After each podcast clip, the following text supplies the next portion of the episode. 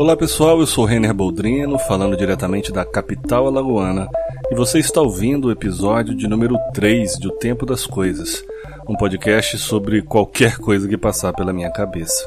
Esse episódio demorou um pouco mais para sair, mas eu tenho um bom motivo para isso. É que eu sou muito bom quando o assunto é procrastinação. Mas pecado confesso, cá estou eu mais uma vez e ainda em tempos de quarentena.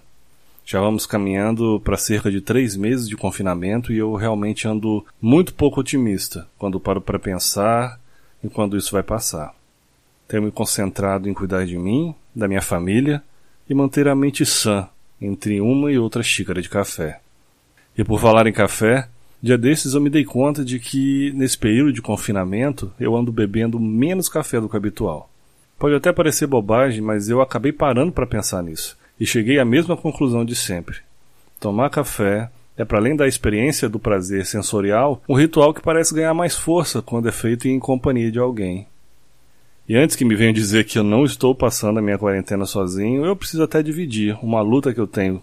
A Rosa, minha esposa, ela não suporta café. Detesta até o cheiro. E por isso aqui em casa o café é só para um. Muitas vezes no trabalho, entre aquele silêncio ruidoso de quem segue atarefado, um perfume conhecido vai ganhando a redação e pouco a pouco o barulho dos teclados e os cliques do mouse dão lugar a um som de passos e tilintares de canecas. Alguém pega a jarra da cafeteira, serve quem vem chegando, então o barulho já é outro. É conversa, é riso e é perfume de café. Ou como o grande fotógrafo Sebastião Salgado batizou seu livro sobre a produção cafeeira, é perfume de sonho. As minhas melhores lembranças com café envolvem pessoas, amigos na verdade. E nesses tempos de isolamento social, segurar uma xícara nas mãos, respirar fundo o perfume de sonho, me faz quase que automaticamente pensar nos meus amigos. Saudade dos amigos, né, meu filho? E eu fico aqui me perguntando se no pós-pandemia as nossas relações de amizades elas terão as suas dinâmicas de funcionamento alteradas de alguma forma. A gente vai se encontrar menos, vai usar mais o telefone, os aplicativos de mensagem. Essa distância que a gente vive agora vai se manter em algum nível? Eu não sei. O que eu sei é que as amizades parecem mesmo carregar dinâmicas próprias, principalmente as amizades à distância. Eu moro há pouco mais de 10 anos aqui em Maceió. Isso quer dizer que, entre outras coisas, que muitas das minhas amizades mais preciosas ficaram geograficamente para trás com essa mudança. Muitas dessas amizades tiveram as suas dinâmicas completamente alteradas. E eu demorei um bom tempo para entender isso. Talvez não entender intelectualmente, mas processar isso de forma mais emocional. É claro que eu experimentei muitas dessas mudanças em outros momentos. Quando eu mudei de colégio na oitava série, nono ano agora, quando eu saí do interior e fui fazer faculdade no Rio. Isso até me faz lembrar que há muitos anos eu escrevi uma carta para uma amiga. Só por aí já dá para ter uma ideia de que realmente foi há muito tempo. A gente havia estudado junto no ano anterior, mas acabou tomando destinos diferentes, cidades e faculdades diferentes.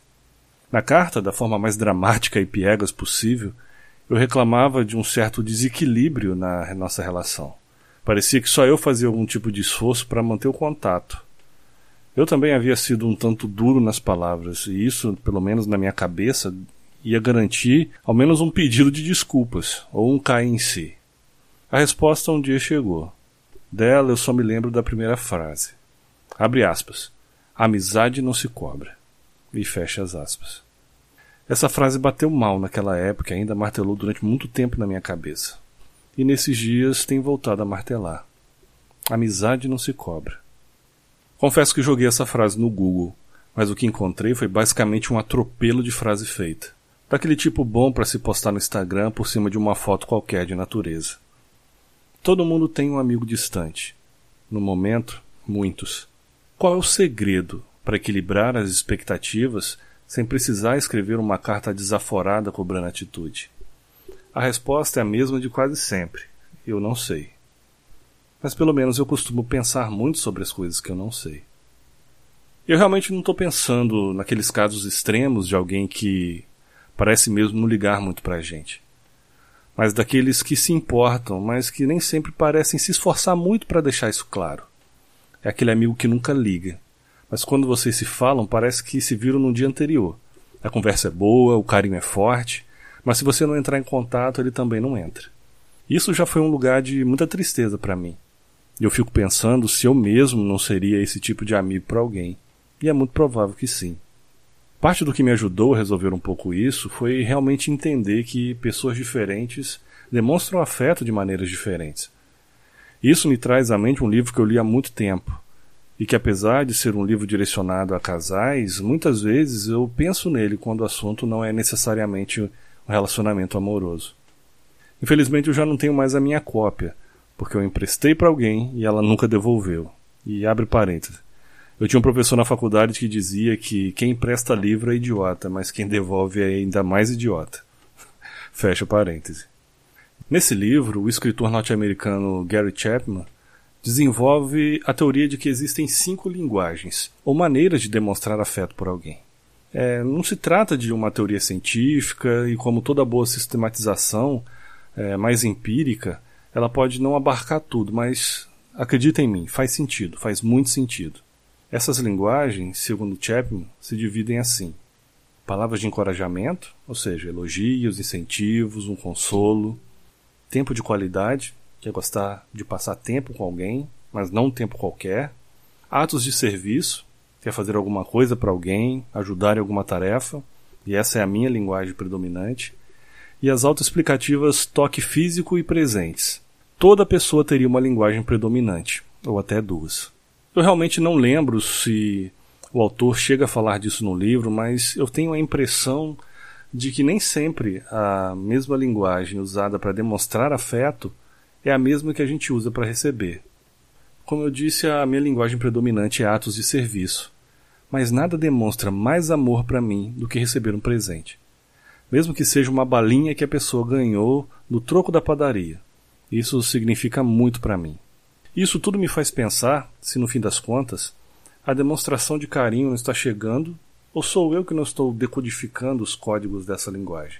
Eu sei que a gente pode aprender a língua do outro, mas isso demanda um certo esforço. Eu sei que há muitos casos em que a gente está falando sozinho mesmo, mas aí talvez seja a hora de procurar outra pessoa para conversar. Muito obrigado mais uma vez pela sua companhia.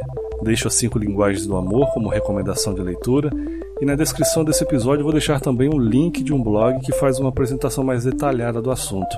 E de quebra, você pode fazer o teste e descobrir a sua própria linguagem do amor. Eu vou ficando por aqui. Eu sou Renner Boldrino e você acabou de ouvir o Tempo das Coisas. Até a próxima. Tchau, tchau.